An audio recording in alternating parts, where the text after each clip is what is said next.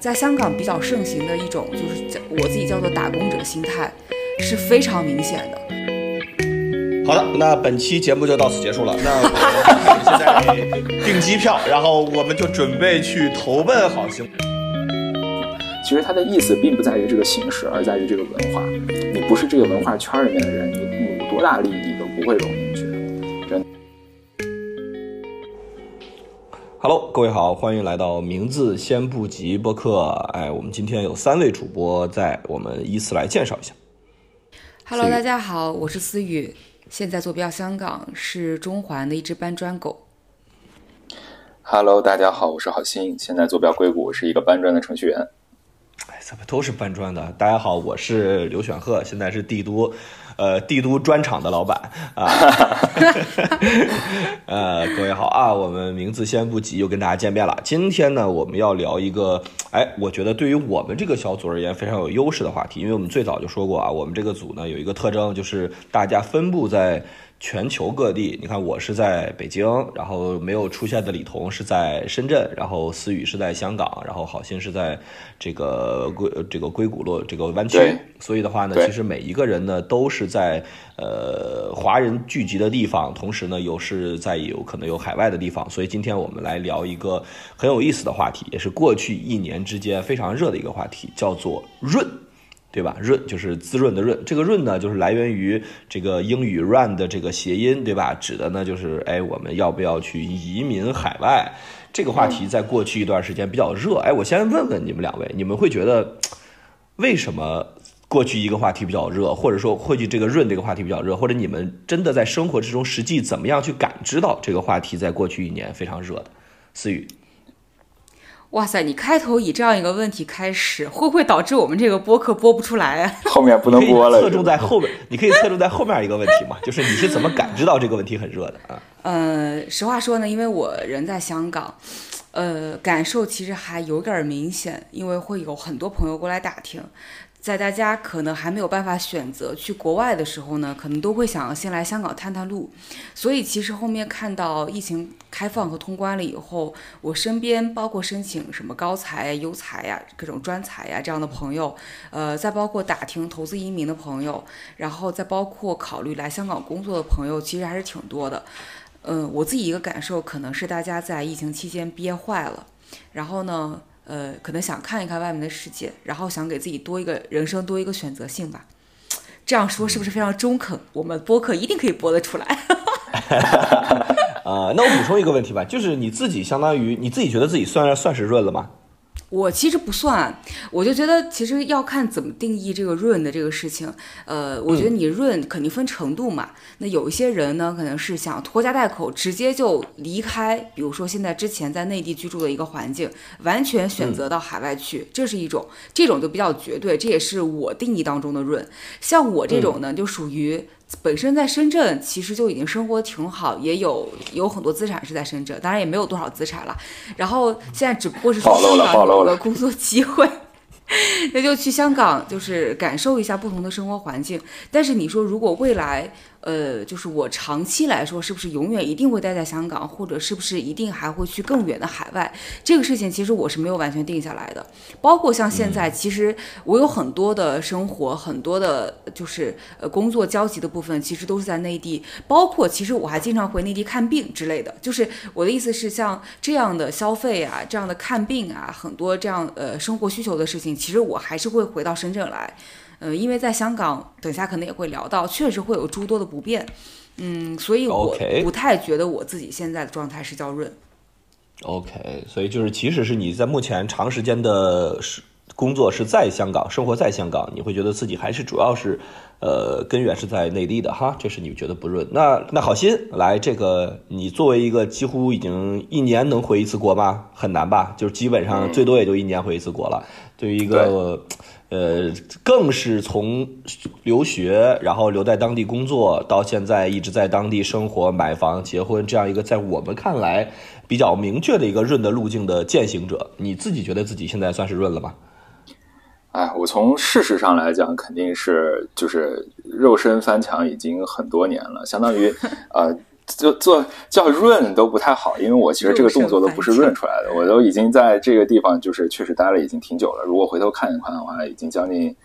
呃将近十年的时间了，对吧？嗯，包括我所有的就工作啊、房产啊、结婚啊，甚至我我我可以这么说，我跟社会的所有的接触其实都是在国外发生的，就没有跟中国社会有过。如此，比如说像工作啊什么这样的一个接触，所以从这个角度来讲，我可以说就是一个旅居海外的中国人了啊，可以可以这么定义了，都不是润的这个问题了。嗯，那你的你的感觉呢？你你感觉到这两年这个话题比较热吗？或者你是从什么地方感觉到？身边人还是怎么样？这个肯定还是挺明显的，就是大家想想看，过去疫情三年啊，对于这个世界的改变还是非常非常大的，尤其是中国与世界的关系吧。就我们中国其实至少在过去三年和世界是非常非常不一样的，对吧？China and the rest of the world，就是世界上其他所有国家。嗯，那从我的角度来看，就更加有意思了。就是我见证过反向润的，我见证过被卡在国内。回不来，就是工作还在国外，但是人探亲卡在国内的。因为大家也知道，就是那个时候疫情爆发是在春节的时候爆发的。那个时候我有很多同事啊、朋友啊，甚至是就是呃，就是正好在家里面探亲，然后然后一下子就全部 lock down 了，然后全部都封掉了，然后包括这个美国的大使馆、领事馆也不不工作了，对吧？那签证都没有办法办，所以有卡在国内一年都回不来的。有卡在国内就再也没回来的，然后甚至有没本来没有回国，就是在美国，但是因为美国其实，呃，大家也知道，在疫情初期，不只是初期吧，初中期都是非常非常糟糕的一个状态，所以那个时候，呃，我还认识有反向回国的，就是彻底从这边就搬回国，然后回国创业、回国工作这样子的也有。啊，所以各方面都有吧，甚至最近啊，就是近这一年吧，近这半年一年的，我也看到了，随着中外交流的这个阻碍越来越少，大家能够出国旅行啊，出国探亲啊，甚至就是换工作啊、留学啊，开始逐步的起来以后，那我也有看到，就说把工作换到这边来的，呃，比如说你是一个跨国公司，那它本来是在国内的。呃，这个分布现在有整个转到国外这边来去继续工作的，这个我也看到过。对，所以就是现在这个流动还是非常非常明显。OK，那听起来两位就是常年身处国外的人士都觉得自己不算润啊。行，那那你 能不能讲一讲你们那你们定义中啥叫润呢？就是区别是什么呢？思雨，你觉得什么叫润呢？就是按以你为例吧，你说你觉得你做到什么程度？你觉得你就算是润了？嗯嗯，我觉得，嗯，首先至少至少从就是你的资产上和你主要的社会关系上，就是比较要需要切断和自己原生在内地的主要连接。比如说，首先你如果还在还享受着内地的医保，比如说你内地还有房子，你们还搁那儿收租，对吧？然后你就资产，其实你大部分资产可能还是在内地，我觉得这个绝对算不了润。就如果你只是人，比如说像我这样人在香港，然后工作学习，但是我主要的资产可能是在内地，这怎么能叫润呢？这一定不叫润。呃，然后如果像其实像好心这种，它确实是属于人处海外，但是我其实也觉得不太叫润，因为你润得要有一个过程嘛，就是你原来是在内地，然后你选择润了。就它得要有个过程，那一定是说你现在对自己至少生活、工作、居住的环境，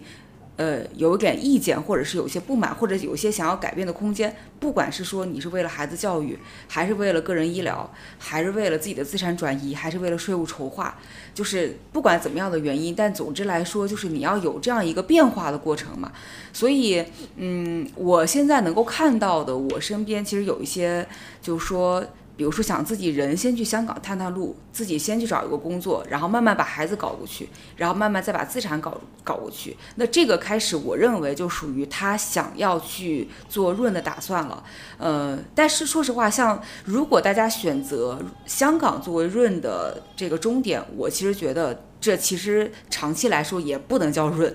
因为啊，真的，因为香港其实现在虽然是一个特区，但是我自己觉得啊，长期来说一定是会变成省份化，就它一定会成为逐渐越来越成为一个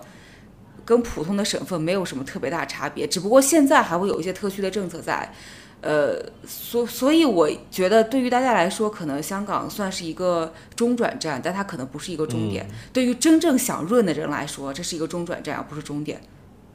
嗯，我觉得可能对于香港而言，它的好处是在于作为什么离岸金融中心嘛，它可能方便你进一步的呃往国外再去做资产上的这个配置啊什么的。没错，对，这是你的意思啊。香港因为其实本来就是一个就是外国资产跟中国资产交汇的，或者中国资产走出去的这样一个离岸的第一步。他经常作为一个桥梁的角色在，所以其实我觉得很多人先来香港，可能也先是想探探路吧，就是从这作为一个转移的第一步。那对于我这种现在就只是只只是仅仅工作在香港，并没有往外做进一步打算的，这个我觉得就一定不能叫润。嗯，但是我听说有的人已经在出卖自己这个内地的资产了啊，不知道是不是有下一步的计划 啊？说了，房价真跌太厉害。呃，然后我们再听听好心，好心，你觉得你跟思雨刚才的意思一样吗？就是你觉得严格定义上的润是怎么样的呢？哎，我觉得这个词儿首先肯定是没有一个确切定义的。我个人如果这么去想的话，可能有广义和狭义这么两个方面。嗯，那广义的来讲的话，就是你这个人只要出国，其实某种程度上就是润。对，呃，这是广义上面来讲啊，所以我就把它。等同于出国了，我不管你怎么出国的，你可以是留学出国，你可以是投资移民出国，对，然后你可以是那个，啊，你可以是出国打黑工，对吧？走线出国的那种也有啊，就是偷渡出国的这种也可以，也可以是。那我不管你是什么方式出国的话，我个人个人觉得，就只要你出国都算润。长期啊，长期，短期你说出去玩两天，那肯定不算。然后狭义上来讲的话，我觉得“润”这个词儿本身就有一种所谓的逃离或者逃跑的一个感觉，啊，这个其实可能更符合大家广义，就是大家在平时讨论的时候那个所谓的那个“润”的那个感觉，对吧？或者说，哎，我想润，或者说有人想润，啊，这种这种其实就是，呃，就是有有点像逃跑吧。就我本来在这个地方，然后我在这个地方呢，我过得不开心，我希望能够。改变一下环境也好，我希望能够改变自己人生的规划也好，我想要换个国家、换个环境的这种方式，那这种我可能会觉得是润，啊，是比较接近于大家理解意义上的润吧。嗯，所以在你的这个定义里边，思雨跟你你们俩已经算是润了，对吧？哎，我认为其实是可以的，因为你在这边。你在一个国外的一个地方，你有一个固定的住所，你有固定的工作，你有收入，对吧？你如果你想的话，你完全可以在这个地方长期居住下去。那那这种不叫润，什么叫润呢？就是思雨还搁这儿。真是，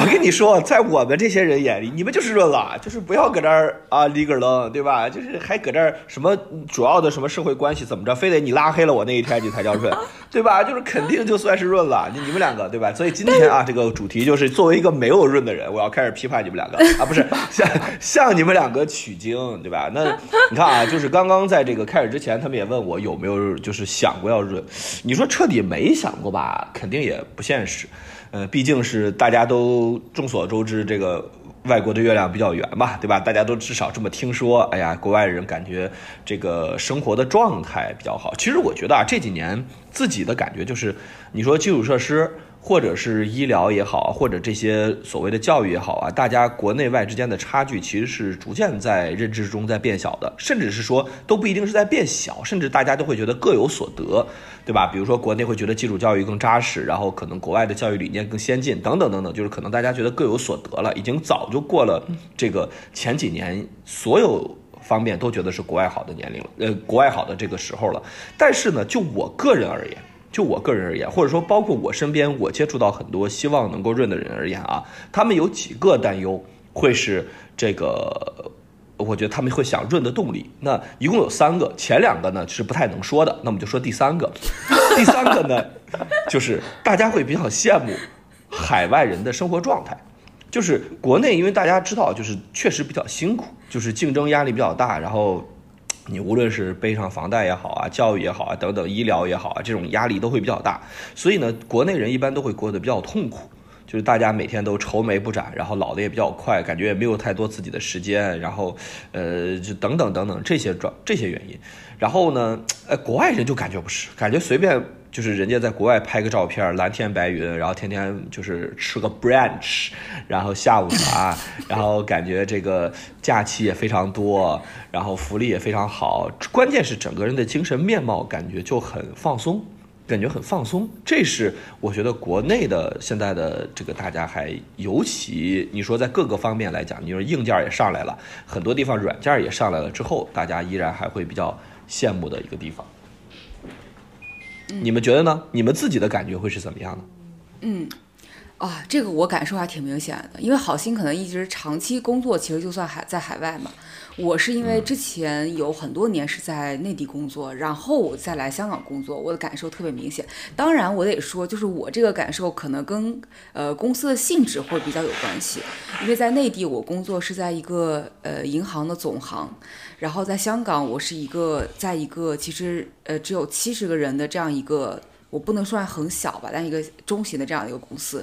嗯，所以当时在内地的状态确实就是九九六的这个状态，然后有非常多的我们深恶痛绝的 PPT 呀、Word 文档呀、这种汇报啊，然后没日没夜的领导检查呀、出差呀、酒局呀这样的事情，所以其实那个时候工作状态很少能有自己的时间。呃，而且周末呢，其实基本上也是，如果老板突然叫你有什么事儿，呃，很少我有遇到周末不加班，基本上周末至少要有半天到一天，就是你是要处理一下工作的。但来了香港之后呢，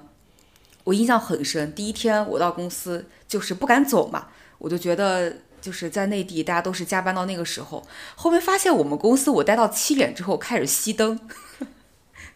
就是啪啪啪，就是好几个好几个地方灯都关了，哇！我当时就觉得我爱公司，我爱这个公司，终于要体验一下不加班的这种感受。当然这是开玩笑，确实，首先我觉得在香港呢，我不能说呃所有的。工作都是就是 work life balance 能做得很好的，当然你会有非常高薪的工作，比如说我有朋友在外资投行这种，确实忙起来的时候没日没夜到凌晨两三点、三四点是非常非常正常的事情。但我只是说从统计学意义上的这样一个大数上面来说，我觉得在香港的状态是大家呃。比较尊重个人的时间，就是假期就是假期，休息就是休息，下班就是下班，比较尊重大家个人的时间，所以相对来说，你自己能够处理的时间，呃，就是自己能够掌控的时间，确实是比内地更多。呃，仍然我要说，这是统计学意义上的，以及我自己个人经历上的，我不能说所有的工作都是这样，就是所以大家不要拿说啊，我有一个香港朋友现在好忙好累，就是来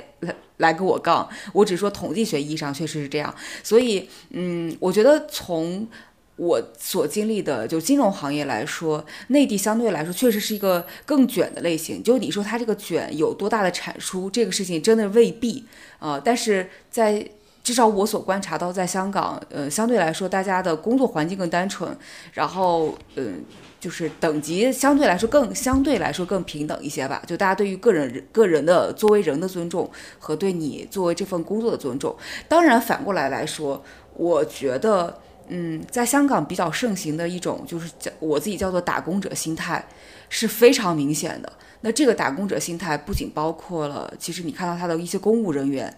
呃，甚至可能是公司的一部分管理层。你在他身上都能明显的看到这种打工，就是哎，我就是打个工嘛。其实我不用太关心这个东西实质的结果，或者我到点就下班。就是呃，你这个事儿到到底着急不着急办，其实跟我没什么关系。或者是我就是照章办事，就是我也没有什么通融的空间。总之就是你办不了，那你那是你的问题。就是我按照规章制度来，到点我下班。就这种打工人心态，我在香港看的是非常多的。反而这一点，其实我是在内地感觉呃会没有那么的强。因为其实，即便是大家都说在内地都说，哎呀，我只是一个打工人，但其实你会感觉，至少我所经历的，呃，银行也好，大家在可能公司的一个小主管，他就有非常强烈的想要表现，想要创造更多的个人业绩，想要呃有个。更多的个人绩效，呃，就要往上拼搏，并且有很多大家虽然有规章制度，但是有更多的通融空间。就是我请你帮忙，请你加班，大家可能就加班了。但这种事情在香港，就是你如果想请银行加班等你去做一笔转账，那就再见吧，朋友，就是不存在这种情况啊。所以这个是我觉得两边工作上，特别是在金融领域，给我感受最大的差别。嗯嗯，哎呀，那听起来还是蛮美好的哈，就是听起来似乎真的是啊，确实是啊，就是哎，因为像你说那种什么忙到不行才加班到两三点，我就是心里面觉得真是，哎，也还好吧，对吧？大家忙到不行不就应该是通宵的吗？怎么才加班到两三点？这叫忙的不行吗？嗯，来，我们听听好心怎么想这个问题。就是你确实觉得，因为可能思雨终究还是在，比如说这个。呃，香港会是呃，就是华人文化圈更重的地方嘛，对吧？就是还是更加这个呃，我觉得更跟内地更接近的地方。我觉得湾区可能会是我们这个真正叫做国外的月亮的一个地方。你觉得大家对于很多国外的这种想象，我们就先集中在呃生活状态这个方面啊。我们先不说别的，我们就光说生活状态这个方面。你觉得刚刚我说那种想象是对的吗？呃，我认为是基本上对的。就是从我的观察啊，我如果回国的感受和在这边工作生活的感受，我认为基本上是对的。就总结来讲的话，我我认为国内就是人比较多，而且比较卷。这个所谓的卷，并不是说无意义的卷，而是竞争非常激烈啊，各行各业做各种事情，竞争都是非常激烈的。你去理个发，你恨不得一条街上有三个理发店，对吧？你去卖个煎饼，你恨不得一个小巷里面有五个煎饼摊儿。就是就是大家确实比较卷，而且很很有竞争意识，非常或者说用个比较好的一个表达方式，就是对美好生活有非常强烈的向往。啊，非常希望通过自己的双手和努力，能够让自己变得生活变得更好。就是大家其实我们都是中国人啊，包括我们的听众应该都是中国人。就是大家其实觉得这个有可能是呃天经地义的这个事儿。难道人不希望过更美好的生活吗？对吧？不希望升职加薪、迎娶白富美、走上人生巅峰吗？哎，其实不是的。就是这个世界上啊，我可以我可以这么说，绝大多数的人都不是。有很多很多的人其实就是为了玩儿。啊，说简单点，就是为了玩。我挣这个钱，我就是为了后面我要休息。嗯，这是这个世界上绝大多数的状态。当然，我们一直在说国外，国外啊，其实我们潜台词里面说的是发达国家。好，那根据我第一条理论，这个世界上绝大多数的人都是为了玩，对吧？好，那我们就分着发达国家、不发达国家。那其实也有很多国家人也挺多的，比如说印度。啊，人就很多，对吧？比如说像孟加拉啊、巴基斯坦啊，这人都很多。包括像墨西哥之类的，你去墨西哥城，好像包括像南美的一些大城市，里面人也是非常多的。你觉得大家卷吗？可能并不卷。对，那你想润你想润到这个地方吗？你也可能并不想润到那个地方，对吧？所以大家可以分析一下这个想法，就是你想润到的一个地方，无非就是活儿又少，挣钱又多，特别开心，然后生活质量都不差的这么一个地方。就是大家其实想去一个天堂一般的生活。那这个世界上有没有这样的地方呢？我我我个人认为啊，确实相对来讲。呃，老牌帝国主义国家，对不对？然后这个发达国家就更接近于这种状态。我可以跟大家说一个数字啊，比如说咱们中国大陆人均 GDP 大概多少呢？一万不到一万五吧，一万五千美元以内啊。美国的人均 GDP 是六万美元啊。那那我那我很简单，我我在美国理发，我产生的价值是在中国理发产生价值的四倍吗？显然没有嘛。但是你可能拿到的这个美元的数量和人民币的数量都是差不多的。你拿这个美元，你就可以去买买的 iPhone，就可能比在中国能够买的就是机会会更大。所以你其实做一样样的事儿，你在美国就是会得到更好的一个收入，然后这个收入可以支撑你去拿到更大、更多的这个工业产品吧。那我在待的这个硅谷就更可怕了，硅谷的人均 GDP 是十六万美元。啊，大家可以想象一下，就是是中国大陆的十倍以上。如果单算，大家可以想象，就是在这个地方，如果你去理发，那你挣的就是国内理发的十倍；你当月嫂，你挣的就是国内的十倍。但是你付出的其实是差不太多的。那如果啊，我们想象一下，就选和，你们家月嫂现在直接可以拿十倍的收入，你觉得他还会做和现在一样的工作量吗？可能就不会了，对不对？他的很多基本的。需求或者说他这个十倍的钱可能支撑他去，哎，当一次月嫂，我休息一个月两个月，然后我再当一次月嫂，他的生活就可以非常非常好了。他没有必要再去那么拼了，我非要一家挨着一家做，我就挣挣越多的钱越好。他可能真的没有这个必要，甚至他们过去几代人都是这么过来的。比如说他的爷爷奶奶、他的太爷爷太奶奶都是这么过来的，对不对？所以在他们的印象当中，我其实只要好好劳动，我就能挣钱，我挣了钱就可以就可以玩，就可以放松。所以他们心态就是放松的，他们没有一种说哦不行，我一定要挣很多很多钱，为我。老了做准备，为我的孩子做准备，为我孩子的孩子做准备，以后要买五套房、十套房，保证我以后子子孙孙都不能穷。他其实没有这种心态，因为他其实过去的几代人都没有怎么穷过。但是你想想咱们呢？咱们过去回想一下，就是爷爷奶奶其实都都是从就是农村非常穷苦的一个状态转变过来的，所以这个心态上其实是非常非常不一样的。啊，所以总的来讲，就回答你这个问题啊，为什么你会觉得？啊，国外人会更放松一点，啊，其实首先咱们说的这个国外，就是咱们经常会看到这些欧美发达国家，包括日韩啊之类的，其实日韩都没有那么放松了，对吧？日本可能稍微稍微好一点，就是这种欧美发达国家，是你感受到那种啊，又有钱又放松，为啥呢？就是因为。长期的积累，然后再加上他们本身在政治经济地位上面的一个霸权优势，让他们的老百姓可以很轻松的挣到很多的收入，以至于他们生活就会比较放松。这也是我相信很多人想润的一个理由，对吧？好的，那本期节目就到此结束了。那我们开始现在订机票，然后我们就准备去投奔好心。我都不去思雨那儿，对吧？我们就投奔好心。你就过来当月嫂，你行吗？哎，不行。问题。但是我可以当月嫂的中介。我跟你说，在你这个里边，怎么样让保持月嫂保持那个工作量呢？我们就给他压榨他。对吧？作为专场老板，对吧？就压榨他，对吧？给他只发二点五个月的工资，让他既觉得哎心里美滋滋，又觉得还行还不够，对吧？这样的就能继续工作了。哎，我说这个说回来啊，说回来就是。这个听起来，国外的月亮确实很圆啊，尤其是你们最后像好心说到的这种国外人的这种也祖上阔过，哎，对吧？这样的心态确实是，我觉得非常令人羡慕。因为就是大家就是我们这一代人的父母年龄都差不多嘛，对吧？他们尤其是就是经历过相对相对会比较艰难的时代，他们就会让我让我有一种感觉，就是他们给他们钱，他们其实现在还可以有钱了之后，他们也不敢休息。也不敢消费，也不敢去享受。他们觉得，没错，在中国啊，感觉娱乐、享受或者相对而言不必要的消费，就是所谓的奢侈性消费，是有原罪的。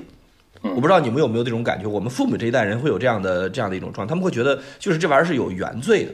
哎，这个确实是会在国内的这种辛苦，可能这种辛苦未必是说真的是说啊，每天都九九六啊什么的，也未必。但是呢，大家心里边始终会有一个负担。就是感觉我如果休息了，我如果这个这个享受了，感觉就是我就要么就是比别人落后一等，要么就是败家子儿，对吧？坐吃山空。像好心说的，哎呀，我也不管我孩子什么的，大家就会觉得你这人怎么不负责任啊？你这人为怎么不为家族来尽义务啊？这种我觉得这种文化层面的，除了刚刚说到，你看好心一方面说到了经济层面，经济层面毫无疑问是基础哈，你十倍的 GDP 过来之后，毫无疑问是基础。但另一方面，这种文化层面上来讲，我觉得也确实是很多人润的原因。我觉得文化层面上来讲，我也想听听，呃，两位常年旅居海外，对吧？的这个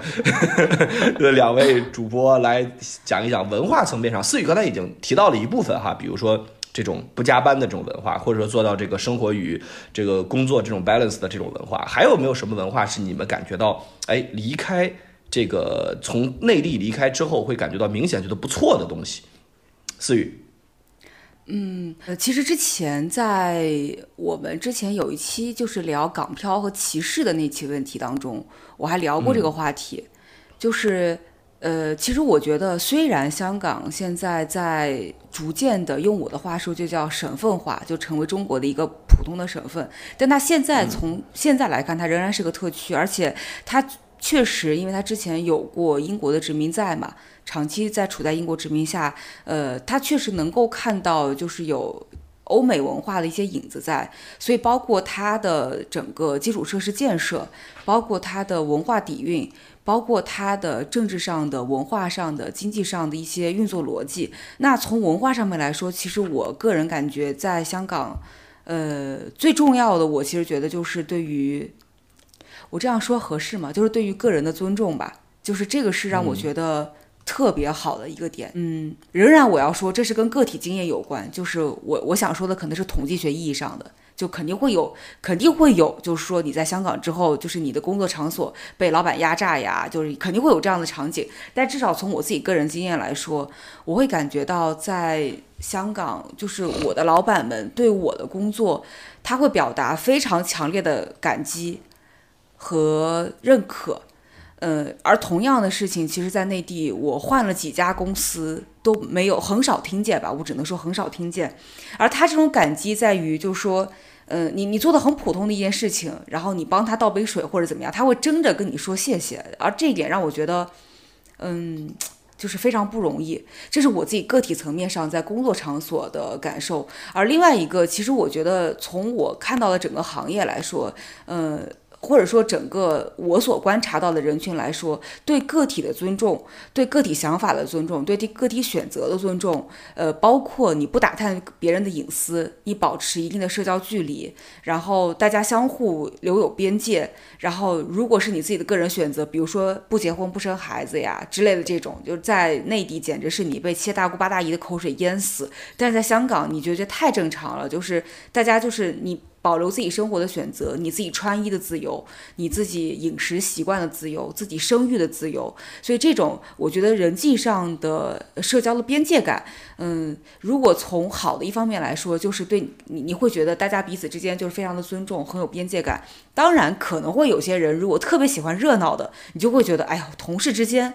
就是这么有边界，感觉一点都不亲。下了班之后，感觉就再也不相见。啊，所以就是在内地，可能大家就经常哇，同事之间约着出去玩儿啊，什么周末团建呀，大家一起去吃烧烤呀，爬山呀。很多人跟同事会成为很好的朋友，在香港我不能说没有，但只是说这样的比例，我所观察的会比内地要低很多。大家工作就是工作，工作关系，然后下了班之后自己有各自各自的圈子，相互也不要太去打探别人的生活状态、家庭的家庭收入、住哪里、吃什么，就是这些东西都是呃属于个人隐私。那呃这是一方面，就是文化上的，我觉得个人边界感的尊重。另外一方面，我在香港，我所观察到的，或者说我的我的阅读和我跟这个大家交流，我会感觉到，其实对于年轻人来说，不像在咱们内地，就是都觉得我靠，经济发展赚钱是不是第一位的？就是经济发展是压倒一切的一切的要义。但是在香港这边，我在港漂那集，就是歧视那集也提到过，就是呃，经济发展这件事情，在很多人看来，并不一定它就是最重要的。所以可能会很多人会觉得，哎，怎么香港人，尤其是以前曾经就是比较乱的那段时间，他就会觉得香港的年轻人怎么你们就不考虑经济发展呢？怎么你们就是乱搞这些事情？你怎么就不考虑自己的就是个人成长呀、什么经济发展呀，或者之类的这样的问题？而对于那些年轻人来说，社会经济的发展这件事情又没有落到我个人身上。而且他们的经济其实已经处于相对比较前沿的状态的时候，他并不那么 care 你是否经济会继续发展，也并不那么 care 我自己在做的这个事情到底有没有有助于整个社会的经济发展。我觉得这个是属于跟内地的情况，包括像我们这一代人所接触的文化、所接触的政治思想教育是非常不一样的一个点。嗯，我就说这两个吧。这个感觉跟大家想象的也挺像，就感觉就是大家边界感更强，对于个体的更加尊重，似乎也是这个大家经常会谈到、会想润的一个原因哈。来，我们听听好心，你觉得从你的感知上来讲，除了刚刚这部分，还有哪部分文化是你觉得诶蛮不错的，是一个很好的一个地方，跟内地相比？嗯，我首先声明，我是一个马克思主义的信仰者啊，这个不是开玩笑啊，这个是真的。呃，我说这一点是为啥呢？就是想说，我觉得任何文化很呃，可能绝大部分都是由它的经济底色所决定的。所以我后面说的这些东西，其实都并不应该是一个外国所谓的外国特色，对吧？就是只要你足够的发达，我个人觉得都大家都是可以一样的。嗯。所以我觉得可能比较，我自己觉得啊，我自己回想一下，我觉得国外比较好的一点，让我觉得啊，还还挺不错的，就是松弛感吧。这个跟选赫刚才聊到那个其实稍微有点像啊。所谓的松弛感会出现在你生活的方方面面，比如说你节假日去一个景区，它不至于人山人海排队挤加塞儿打，然后就是像打仗一样去旅游，这个其实很少，对吧？当然，国外人本来就少啊，所以我说了，我是个马克思主义者，他的很多文化背后其实都是有一些啊唯物的原因的。但是事实上，它确实就是人比较少。比如说，大家可以嗯，在一个草坪上面就是呃跳舞啊，也不用在乎别人的。眼光啊，然后比如说说嗨就嗨起来了，那其实很多国外的年轻人就是这样子的，你也不知道他们在嗨什么，但是就是感觉他们很嗨，啊啊，就是有一种松弛感吧，对生活可能没有那么苦大仇深一点，然后所以就整个人就会比较放松。包括说我举个例子啊，比如说在美国这边，嗯，你跟别人上来说话的时候，一边一般大家打招呼都是会是 How are you？啊，就是说，哎，先问你今天怎么样，就会有一些 Fine，thank you and you。哎呀，受不了！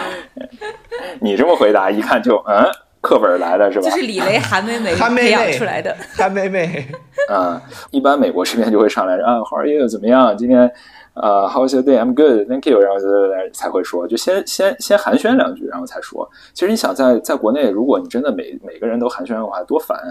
啊，但是在这边其实确实就是会，然后相对来讲就是大家会礼貌一点吧，比如说谢谢，这个是肯定比较常见的。但是在我我自己的体验就是在国内并不多，就这个其实大家并不是恶意，绝对不是恶意，这个首先声明，但只是我觉得没有那么多时间，没有多那么多闲工夫跟你在这闲聊吧。嗯，再举一个特别有意思的例子，就比如说你在国外你去爬山，我说的国外全是美国啊。拉美我不知道啊，就是比如说你去爬山啊，有一个小道，然后你走着走着呢，啊，对面来两个人，一般你们都会打招呼，啊，比如早上你们都说啊 morning，然后 morning，然后怎么样怎么样，然后甚至有一些可能说的更多的就会说，哎，那边那那个景色不错，你们可以去看看，一般会这样。然后有的时候你走在街上啊，假如说你是女生，穿了一个比较漂亮的裙子，你走在街上，一定会有人夸，哎，你这裙子真漂亮。啊，谢谢，一般都会是这样，所以你会发现，这个在你们职场，这个在你们职场不就是属于有点性骚扰的范围？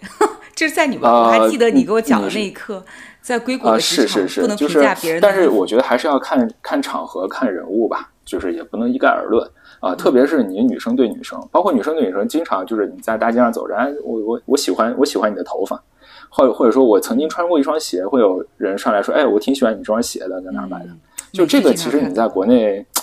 呃，比较少见吧，比较少见。就是总体上来讲，大家相对比较松弛，啊，然后因为竞争意识没那么强，所以也相对会比较友好。然后时间比较多嘛，所以也会经常有一些这种相对比较礼貌的表达。啊，我觉得这一块是可能在国外国外确实会好一些的。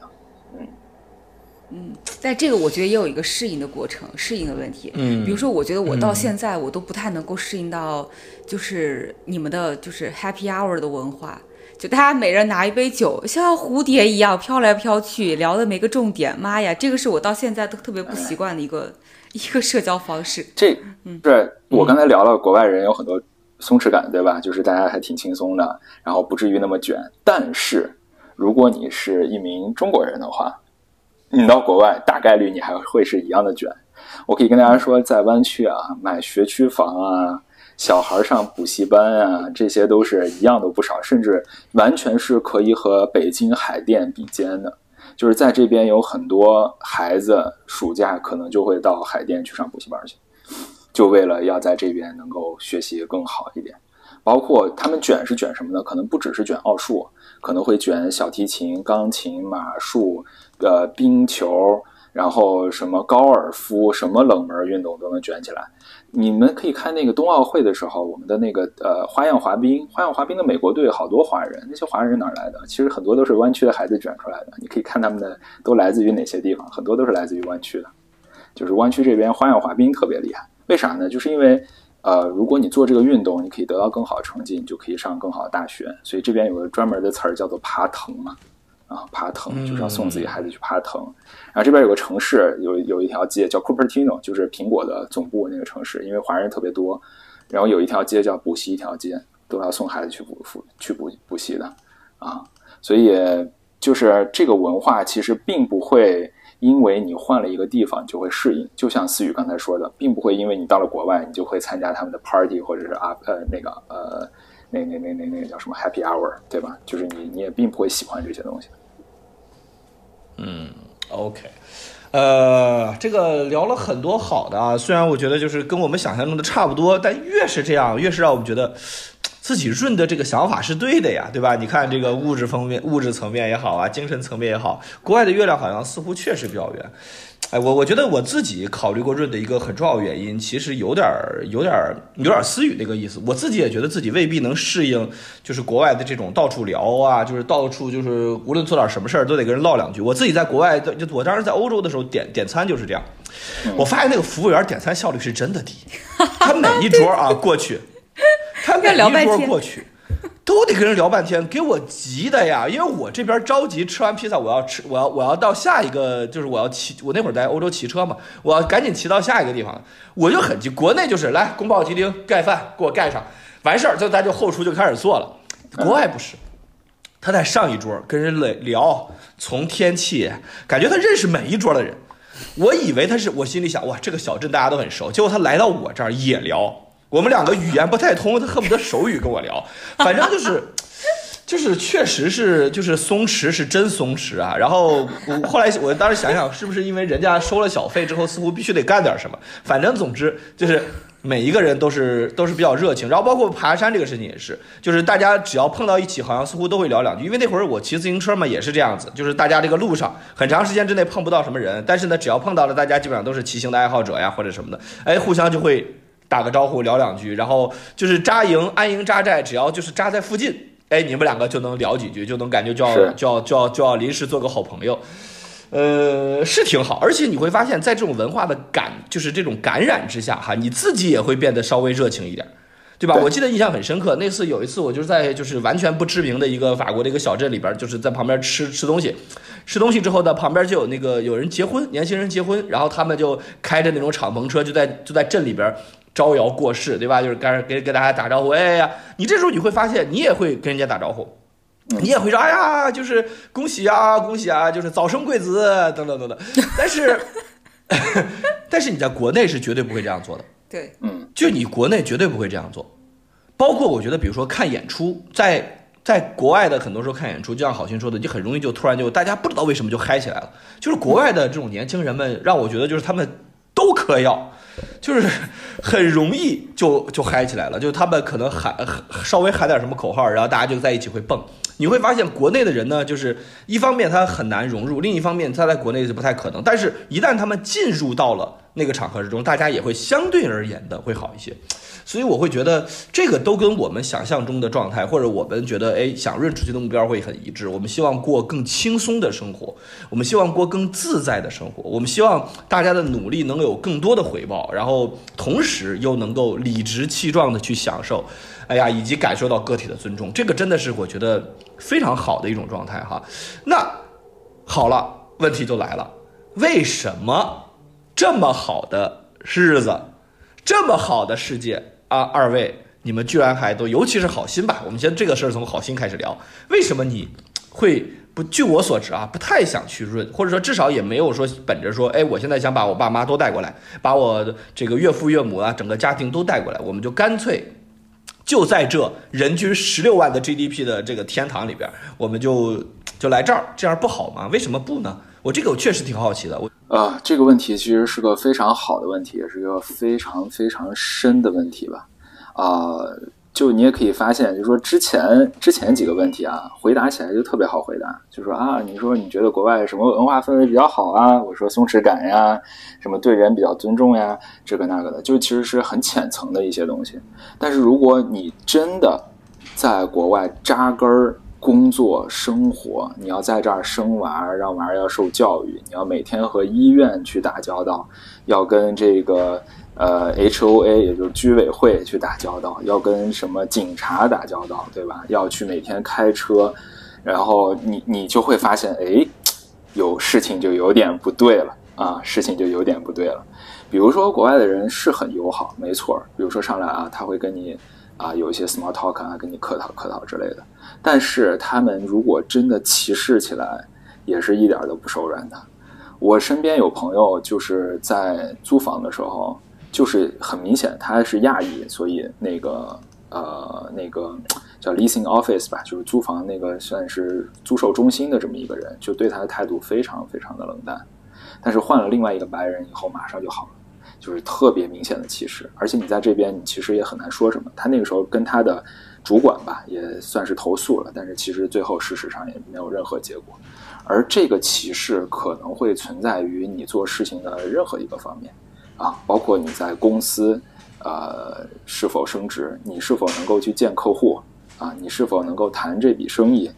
呃，你是否能够，比如说和受到警察的这个公平对待，你的孩子是否是否会受到霸凌，以及他是否会呃会进入到就是其他孩子的圈子里。啊，这些其实都是在里面的，包括你去了，你去了一个 party 啊，大家邀请你去这个 party，但因为你和大家其实聊的东西不一样。我举个例子啊，比如说咱们三个人聊葫芦娃，聊呃什么魂斗罗啊，聊个小时候的什么事儿，聊个什么小时候听过的一个广告，可能这个梗马上就能笑起来。但是你跟他们，你你无论你英文再好，你都聊不到一块儿去，因为你没有这个文化背景。所以你参加了他们的 party，你就会觉得没意思。但是你仔细想一想看啊，咱们十个中国人坐围一桌，围一个圆桌在那吃饭，大家觉得这不是一个挺常见的一个聚会方式吗？你要从外国人的角度来看，这有啥意思？坐一块吃饭有什么意思呢？就跟咱们看着他们每个人拿一杯酒在那站着聊天，这有啥意思呢？其实它的意思并不在于这个形式，而在于这个文化。你不是这个文化圈里面的人，你努多大力你都不会融进去的，真的。啊，包括老外啊，从来不唱卡拉 OK 的，我从来没见过老外唱 KTV 的。但你说中国人就唱 KTV，一个人唱，一其他人坐着在那儿嗨，你说这有啥可嗨的？但这个就是文化，真的就是文化。你坐在里面，你也会觉得挺有意思的。但是你在老外那个局里面，你就会觉得没劲。嗯，所以这种文化隔阂是非常深层次的，是你很多时候用言语无法描述的一个状态。所以你在在国外待的时间越长。你越会感觉到这个地方不属于你，你也不属于这个地方，哪怕它人均 GDP 是十六万美元。而且我其实有过特别深的一个感触，就是我我回国的时候经常会路过一些就是呃在所谓的东西方文化或者说中外文化的交界的一些地方，比如说我呃去台湾啊，我从飞机从美国飞到台湾，我飞到台湾的一瞬间，我就感觉有点像回家了，你知道吗？就是大家如果从内地到台湾，你会觉得啊，我好像出境了，对吧？我去了一个另外一个地方啊。但是我从我从美国到台湾的时候，我就突然有一种归属感。就是当你能跟大街上的每一个人都说中文，当你能够看懂所有的菜单，然后不需要去翻译，不需要了解它是什么东西，然后当你能够啊看到那种熙熙攘攘的城市和。呃，所谓打引号的冷漠的人的时候，你就突然感觉哇，回家感觉真好。对，但其实呢，并没有回家，还远没有到我自己的家，对吧？当我回到呃，比如说坐飞机到北京。啊，回到我自己的老家的时候，就那种感觉就更加的强烈了。所以，我和我们，我们就是我和我妻子吧，我们两个人回家的时候就很开心的，非常开心。每次回国都非常开心。我们最喜欢的东西就是路边摊，就是那些没有人搭理，从来不跟你 small talk，也不跟你打招呼，给你你就赶紧吃，吃完赶紧滚的那种小摊子。这就是我们最喜欢的东西 啊！这就是我们最喜欢的东西，这才是家的感觉。OK OK，来，我我我能够有一部分感知到，就是就是这样的一个状态。我确实是我当时在这个就是欧洲骑车这个过程中，就是骑的时间长了，呃，我其实也有一种非常强烈的想回国的感觉。就是我也很觉得很奇妙，我也知道国内辛苦，我也知道国内卷，我也知道就是国内的月亮有一些残破的地方，但是确实是你有一种非常强烈的，就是倦鸟思还的那种感觉。呃，来，我们再问问思雨哈。思雨，刚才我捕捉到了一个很有意思的事情，就是你居然还要回内地看病。哎呀，这个让我很意外啊哈！你这是什么中医才能治的病呢？因为按说，按按说是，你看啊，就是这两年大家去国外的一个很重要的原因几条之一里面会有，比如说国外的教育、国外的医疗是我们希望追求的。但是呢，你又提到说，你作为一个很多人，你看，因为很多内地的人会去香港看病，然后就是希望能享受到香港医疗，但是你居然反其道而行之，一定要回深圳去看病。所以我好心刚才说了很多精神层面的这些东西了，我也很想知道一下，比如说你觉得实际的生活的物质层面，或者说这种基础设施啊、这种公共服务啊这些方面，你会觉得阻碍你去润的点会是什么呢？嗯，呃，刚才好心说的这种文化认同的问题，我现在在香港其实基本已经不存在了。就是虽然之前那期歧视我们也聊到，可能确实会有一些香港人会在歧视内地人，确实会有这样的情况，但至少不会影响到你自己的生活。而且因为随着内地人在香港越来越多，嗯，其实总体来说，其实你不会感觉到这种就是深层次的文化的不融合。那我说，先从看病这个点来说，呃，我说看病其实我也没有什么不治之症，就是说非得要回内地。我就是说做一些日常的检查，其实，呃，我来给大家举个例子，比如说哈，我之前有一段时间觉得我自己缺乏维生素 D，我就确实想查一下我自己的维生素 D 的含量。那这个事儿在香港是这么个流程，就首先我要提前大概一个礼拜去约医生。然后呢，约到了医生以后呢，医生给我开个单子，我就拿这个医生的单子，都不是在同一个诊所，是在马路对面，可能你要走个二百米的地方，去到另外一个诊所，他指定的一个化验机构，然后你去去排很长的队，然后抽血，抽完血之后呢，你大概过一个星期，你才能拿到结果，而且这个结果它不会发到你手机，你也没有 app 可以看，你的唯一方式就是回到这个医院的本身。找到这个医生，医生现场把那个结果给你，完了之后你才能拿结果回家。这是整个我查维生素 D 的过程。这个事儿如果在内地，你早上八点，就是你提前一天，如果你能挂到号，你你早上八点去抽抽血，抽了血之后，当天中午你就看到你自己维生素 D 的结果了。就有很多东西，其实你并不需要医生去给你解读这个报告，但是在香港你一定会有这个环节。就是所以就是如果做一个简单的检查，你会发现就是在内地。比香港方便太多，效率高太多，而且也便宜太多。当时我查这个维生素 D，整个过程就是八百块，在在内地七十，就是就是这个差别。当然，呃，就是香港，因为你你的医院，呃，就是你的公司会给你买医疗保险，你自己可能也会买，所以你有很多看病的这个，呃，结果是可以报销的。都我只能说，如果没有这些保险，我在香港根本不敢走进那些诊所。就是他那些专科医生，他的呃，就是看诊费一千两千是非常正常的一个价格。就是你还没看医生呢，你就已经要先给出这么多钱。那另外举个例子，就是就是我在香港去做 B 超，我这个感受特别深刻。就是当时有一个问题，就是想要复查一下，在香港做了一个 B 超，在内地做 B 超。你知道的，就医院那个非常吵吵嚷嚷的环境，然后那医生也特别的态度特别的差，他每天肯定要查几百号人，所以他就直接捅进去，所以他就这一一点都不温柔，然后也不会跟你什么聊来聊去你的身体这那的这样感受完全没有。所以在内地就是你排队，然后你进去，然后你就医生就拿一个什么棒棒捅到你的身体里面去，然后让你检查完之后你就出来，大概过十五分钟你可以拿到报告。所以这在内地是一个呃。就是态度可能很差，但是效率极高的这样一个结果。但如果你在香港，我去查 B 超，我的妈呀！首先你在一个有空调的房间，在沙发上慢慢的等啊等啊等，大概两个小时。然后有一个非常可爱的护士，很 nice 的把你接待到一个地方，大概问一下你身体的情况，然后帮你去做了一些就换衣服呀这样的方式，然后然后你就进了 B 超室，然后这个时候医生才进来，就医生你前期是看不到的，然后这个时候医生才进来，然后医生非常温柔的，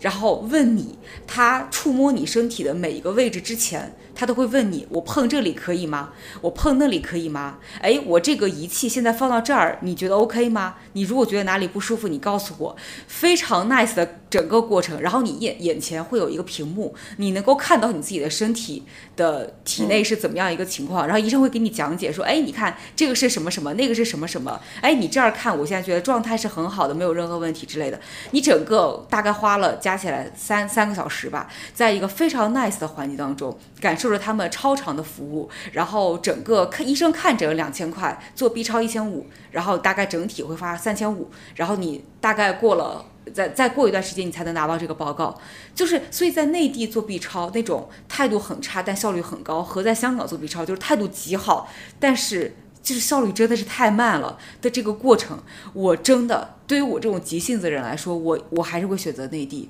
除非这个事儿我不着急。就是如果我想快速知道一个结果，我一定会回到内地。这个事儿比我在香港看病要方便很多。香港就是吃穿住行，首先住就是非常贵，就这个事儿大家肯定是也有所感知。我记得之前选赫问我说，我现在租的房子如果要买的话多少钱？我说一千两百万。港币，选和说：“哎，那好像也香港的房子也没有很贵啊。”我说：“七十三四十七平，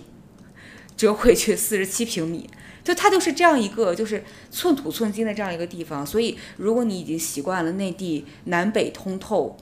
大方户型方正的大开间，你是无法想象你在香港就是挤在一个四五十平。”五六十平，这已经算非常不错的居住条件的这样一个地方。这些生活上的事情，其实我觉得也都还好。我觉得最大的问题，除了医疗之外，就还有另外一个养老。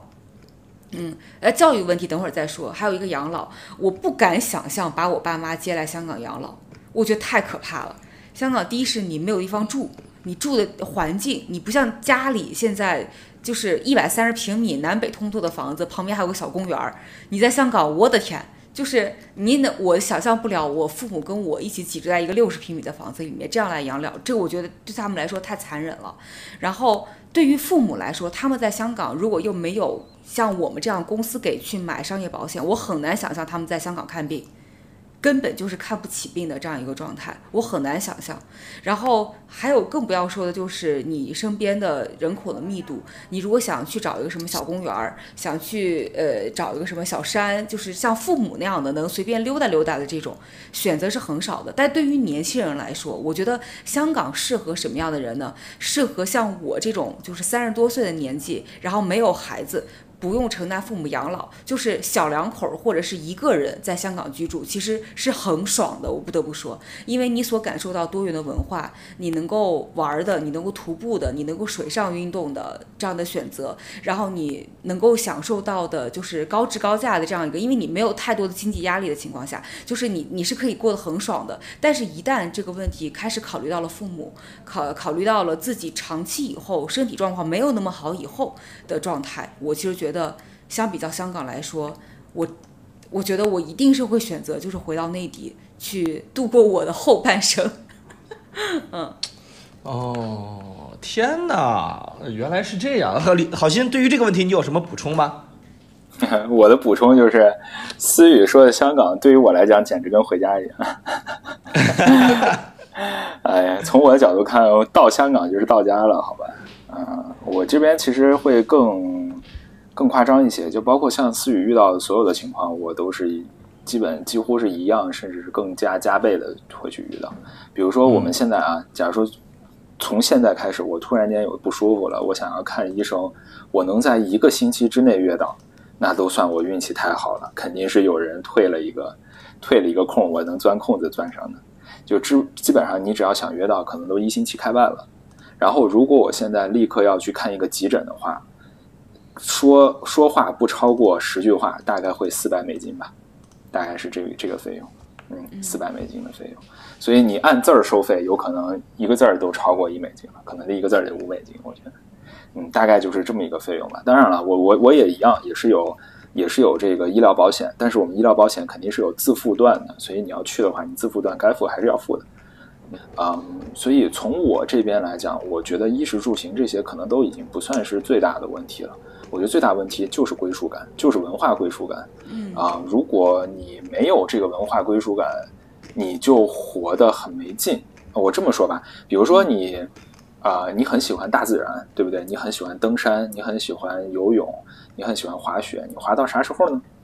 你可能滑雪滑的，哎，自己是一个黑道水平了，然后每天跳跳包啊，什么转来转去啊。我有很多朋友滑雪非常厉害的，就是湾区附近就有滑雪雪场啊，经常去滑雪。但是你滑着滑着。就会发现啊，也就这么一回事儿了。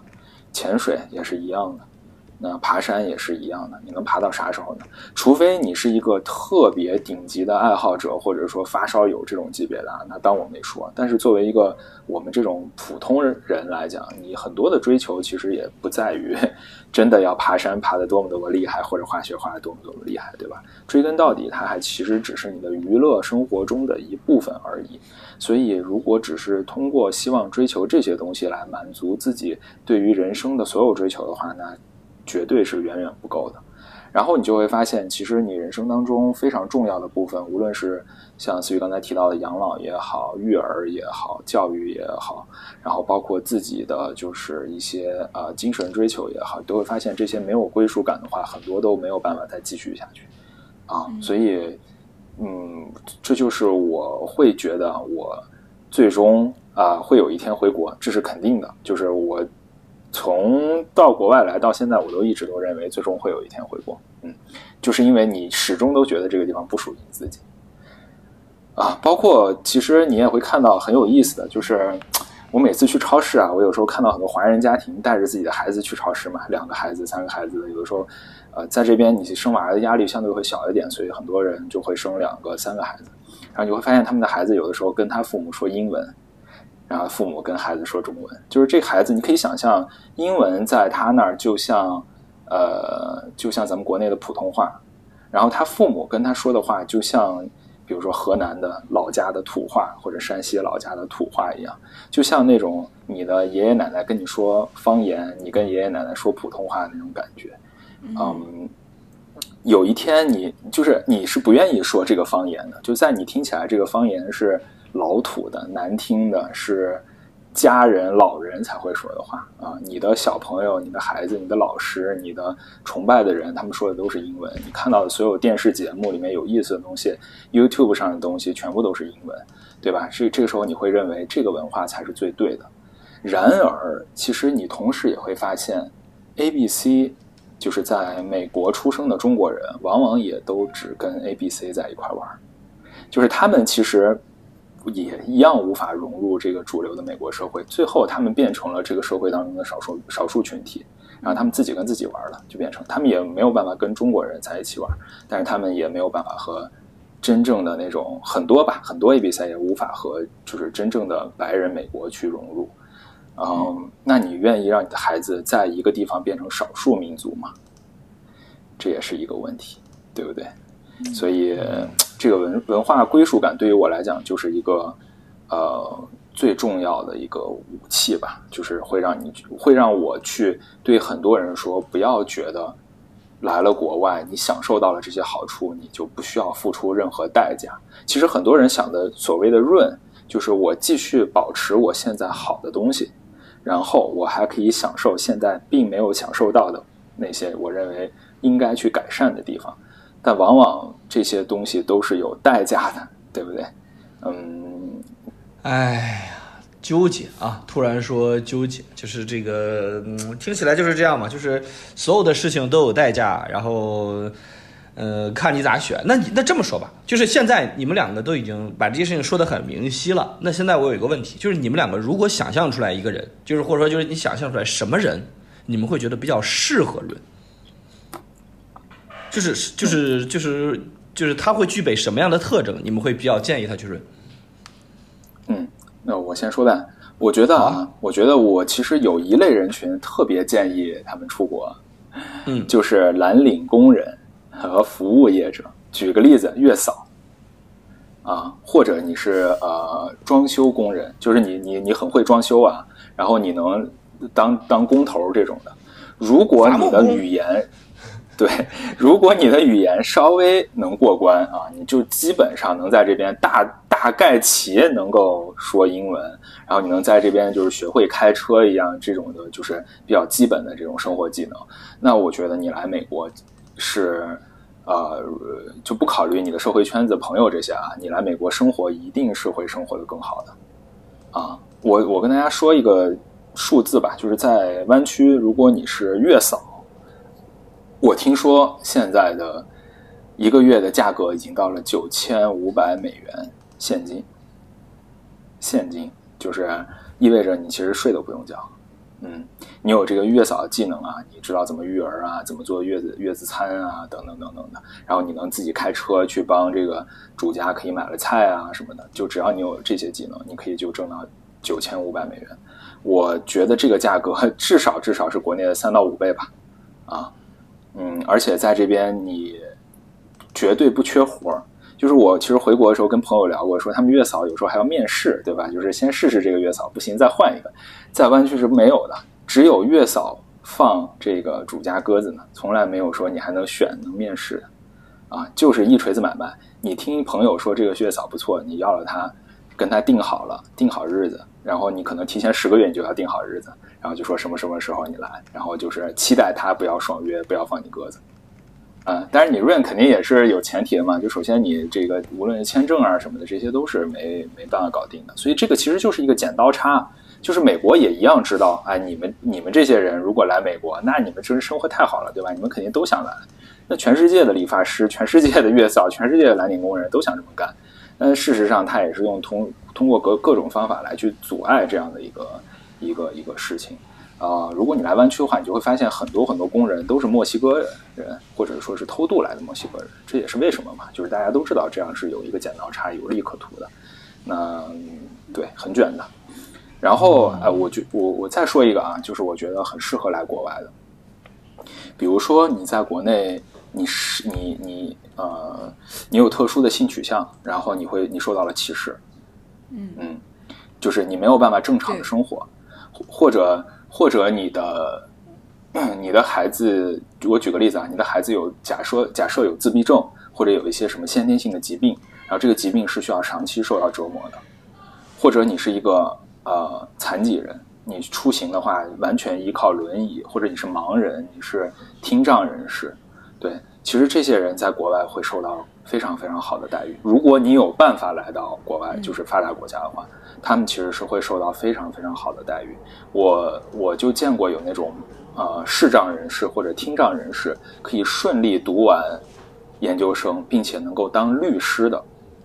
对，就是在咱们国内很多时候，视障人士可能你就。去按摩了，对吧？就是你很难去找到一份正经的白领的工作，但是在美国其实还是还蛮常见的，就是因为它相对比较发达，物质比较丰富，以后它其实对这样的就是有缺陷的人士的关照会好得多得多。我觉得这样的人其实也蛮适合人的，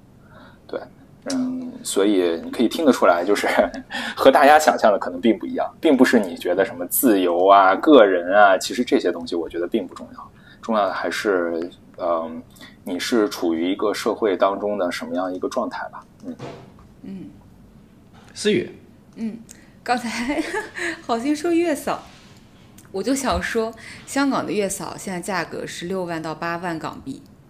六万到八万港币一个月，所以就是月嫂们请来香港，就如果你能来的话，你看你连语言都不用改。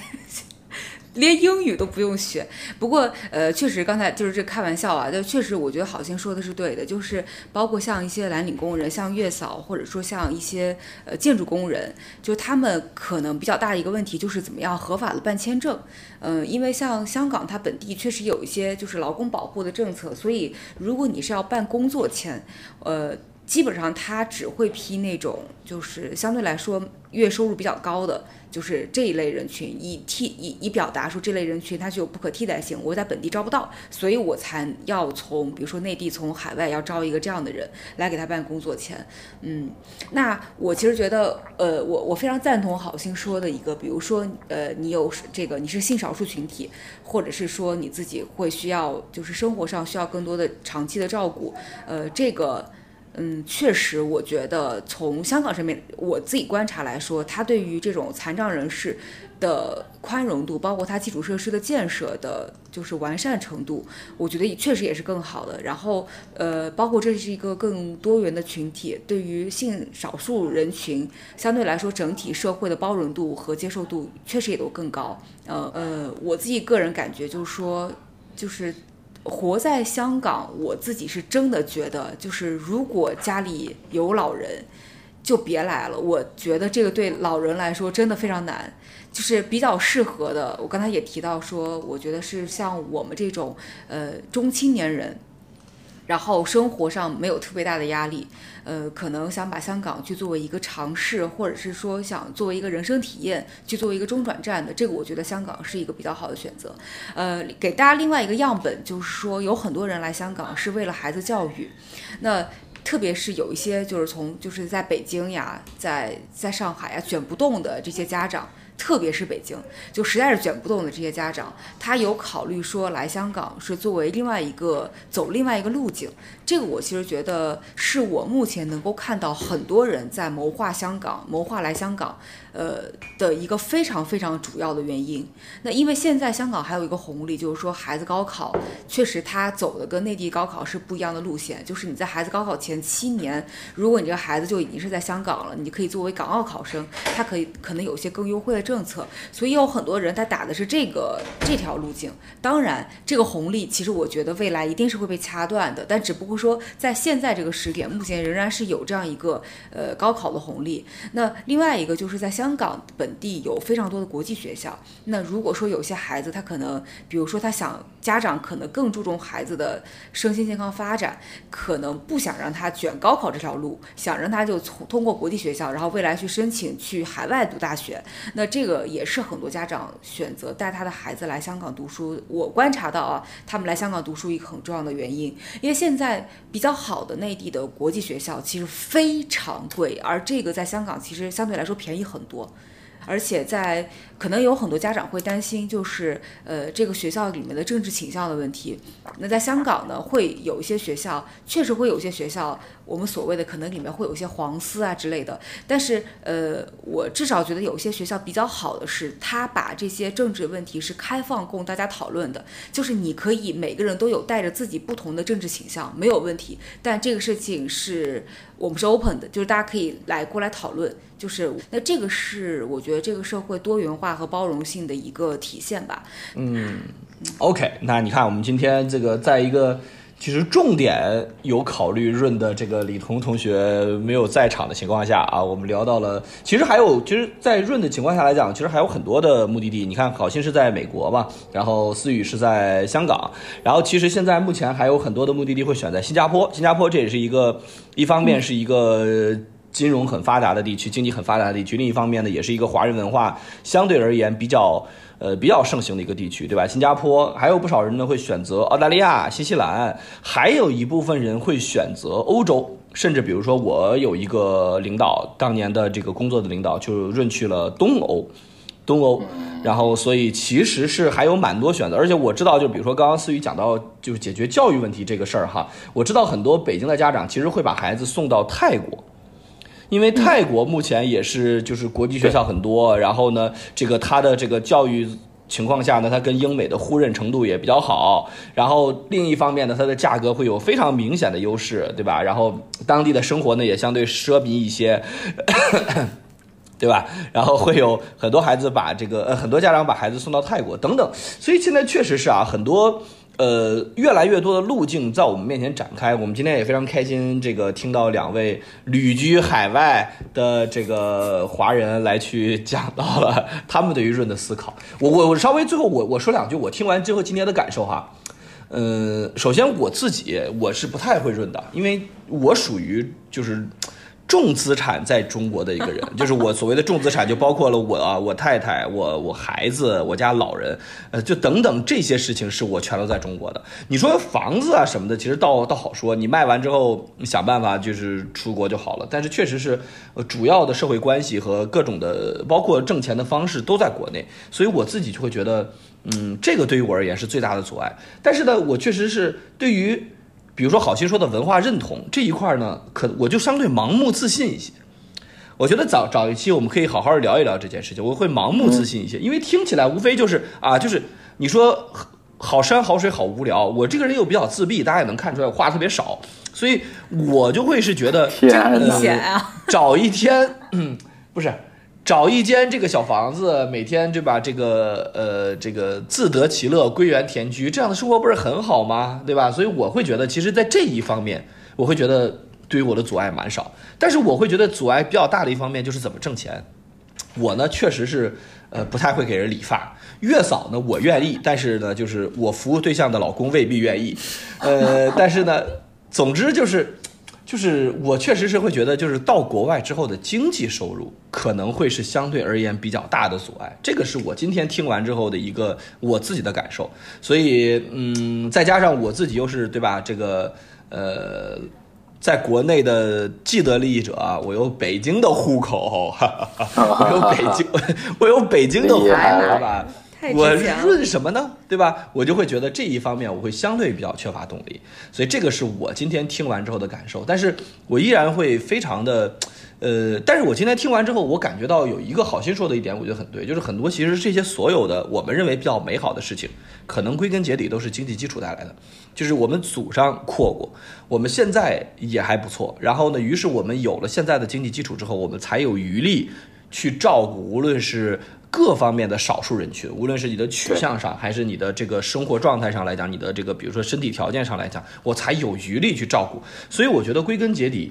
嗯，还是如果在国内的话，你不想润的话，归根结底只有一条路，就是发展好我们自己，然后让自己过上更美好的生活。我觉得可能这才是。嗯，问题的归根结底的解决之道吧。好，那我们今天的这个播客就到此结束了。今天我们聊了很多关于润的话题，然后呢，呃，两位这个旅居海外的同学也都给我分享了他们作为一个常见润的目的地的美国和香港的这个两个地区的同学们，给我们来讲了他们当地的一些情况、困难也好和。这个得所得也好，我觉得一切都是有代价。那希望这一期的播客能够带给大家一些帮助。那好了，我们这一期名字先不急的播客就到此结束了我们下一期再见各位拜拜拜拜拜拜 sunday's coming wanna drive my car to your apartment with brother like a star forecaster where the smell be rainy